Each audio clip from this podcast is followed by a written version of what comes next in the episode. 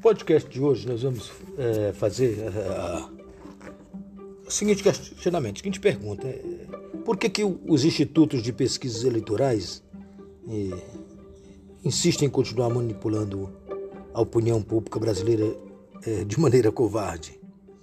Esse é nosso comentário do nosso podcast de hoje. Eu vejo que a resposta é simples, né? É porque vivemos em, uma, em um país da impunidade, e de tanto mentirem, esses institutos perderam a credibilidade da, da população esclarecida, mas eles continuam influenciando os com pouca formação intelectual. Isso é verdade. Uma investigação da, da Polícia Federal nesse, nesse submundo de, desses institutos de, de pesquisa eleitorais, eu acho que revelaria uma perigosa organização criminosa. Mas a, a força desses, desses, desses, caras que são travestidos de falsos estatísticos, porque tem bons estatísticos no Brasil, já não é mais a mesma, né?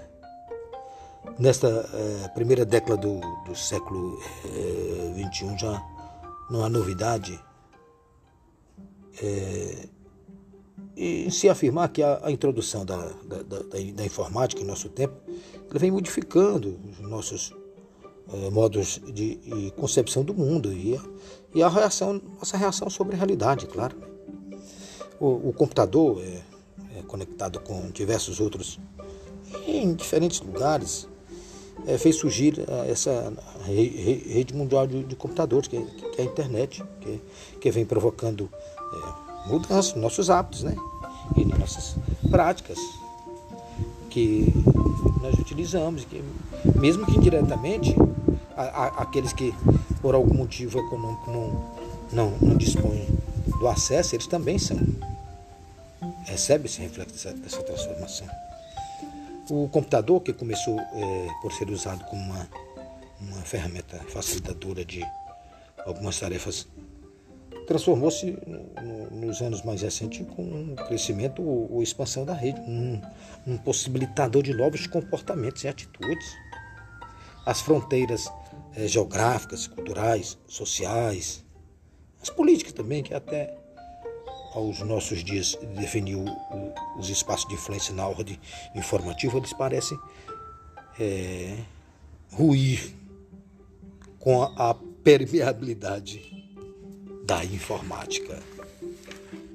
Mas, mesmo assim, os institutos de pesquisas eleitorais insistem né, na divulgação de pesquisas fraudulentas previstas no artigo 33 do parágrafo 1 da Lei 9505 de 97, que, de, que mostra que depende de uma propositura de uma ação penal pública e a titularidade exclusiva é, do Ministério Público Eleitoral. Só o Ministério Público Eleitoral pode entrar.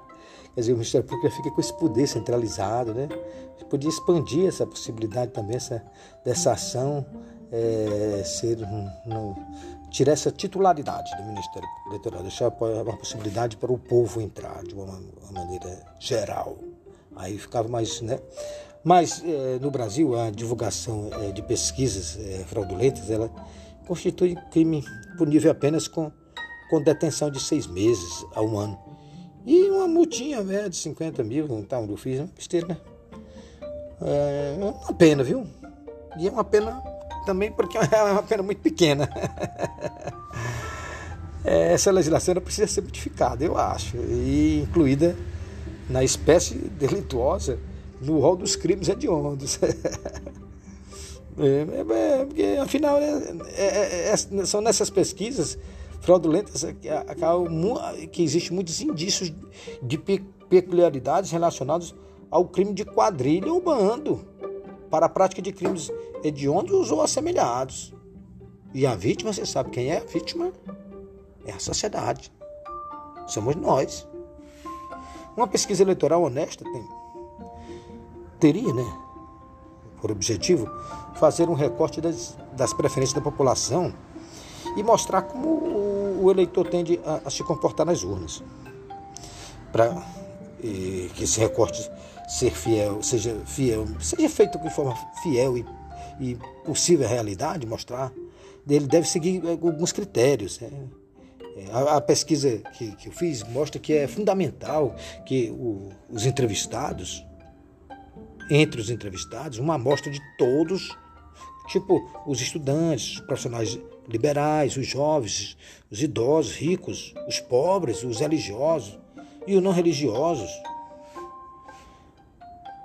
E feito isso, é preciso é, determinar quantas pessoas serão ouvidas de cada segmento.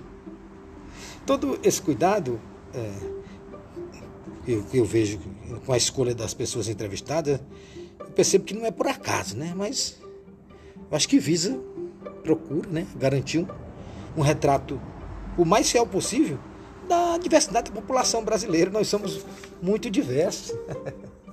Nós, e nem somos de direita nem de esquerda. Temos o braço direito, o braço esquerdo, orelha direita, orelha esquerda. Nós somos ao centro do nosso direito e do nosso pensamento. E essas pesquisas que não, é, voltando ao assunto, que não seguem esses critérios, não podem nem ser e nem devem ser levadas a sério. Infelizmente, infelizmente, contudo, temos visto frequentemente a prática desse crime no Brasil. E para quê? Para quê você? Para manipular você, eleitor. Olha, só para a gente se lembrar aqui, vamos aqui, ó. Em 2018, o Datafolha ele revelou que, em caso é, de segundo turno entre Jair Bolsonaro e Fernando Haddad, o candidato petista levaria a eleição presidencial. Vocês lembram? Foi. Agora estão dizendo, é, dizendo que Lula vai ganhar de Bolsonaro e apresenta insignificantes percentuais para Sérgio Moro, que é outro componente na, na, na, na nova história política, que é um candidato chamado pela terceira via, que tem excelente aceitação popular na, na, na, população brasileira, em função do seu trabalho no combate à corrupção frente à Lava Jato, todos nós sabemos lá. Só para a gente lembrar também, nas eleições municipais, o Ibope, que é outro, outro famoso, né? É, cometeu um erro grave. Ele fez assim uma amostragem de evangélico do Rio de Janeiro, ele usou 24%.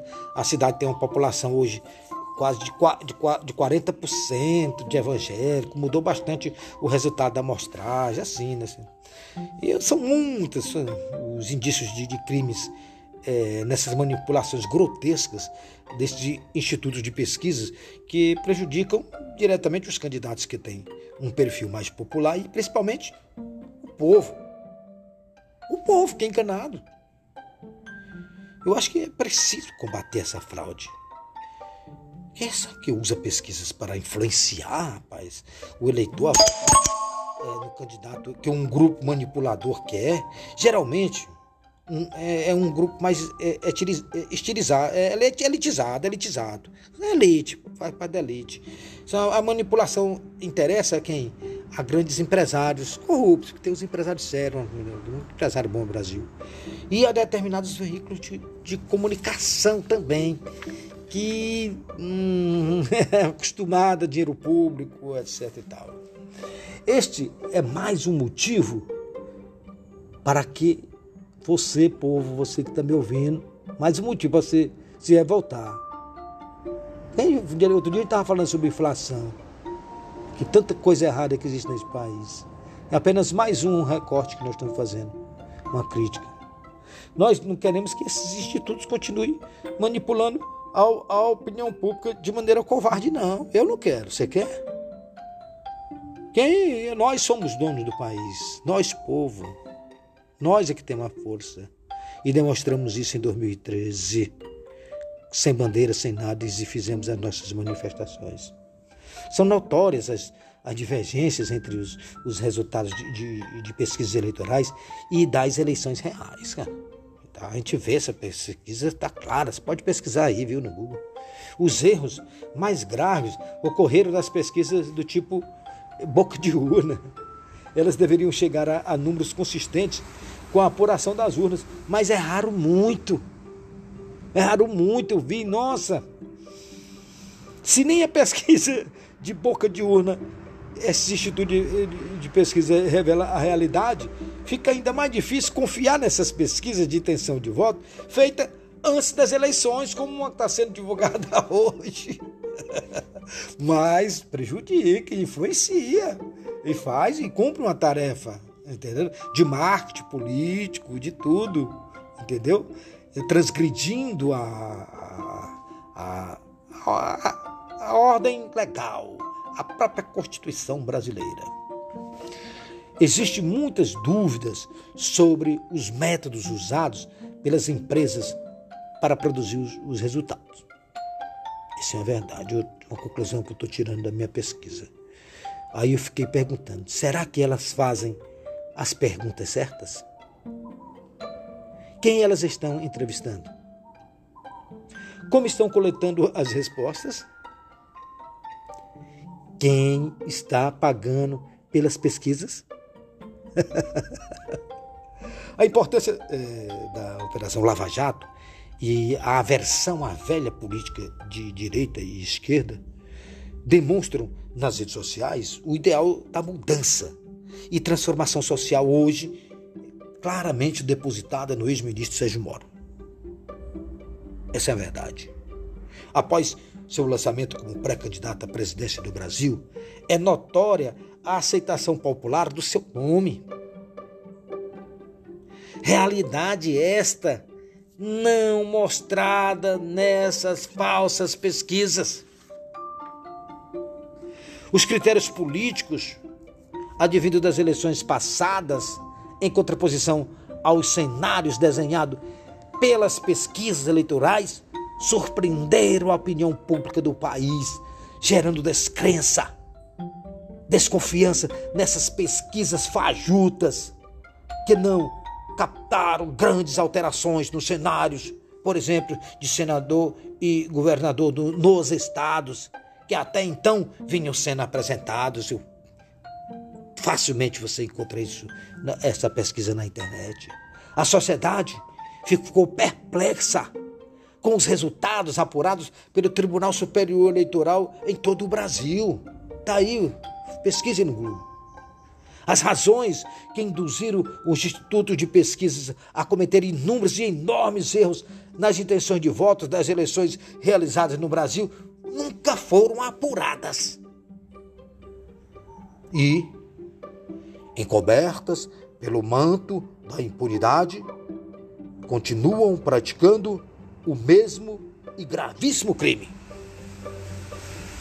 Mas não há dúvidas que como resultado dessa fraude dolosa, atualmente se constata uma expressiva perda na credibilidade desses institutos e dos meios de comunicação, dos analistas, de alguns pseudo-cientistas políticos envolvidos nessa organização criminosa. Além de ter abalado a confiança na ciência, estatística e nos estatísticos que é uma categoria brilhante, que se forma na, em universidades, tem vários estatísticos brilhantes na área comercial, na área de marketing, nossa senhora, de venda de produtos, de comercialização e tal. É um grave crime doloso essa manipulação de dados. E por que os institutos de pesquisa erraram tão sistematicamente na previsão dos resultados das eleições passadas e continuam com essa mesma prática. É normal haver algum erro em pesquisas de opinião de toda sorte, quanto mais nas eleitorais, pois seu instrumento de medida é bastante imperfeito e o evento não pode ser observado diretamente.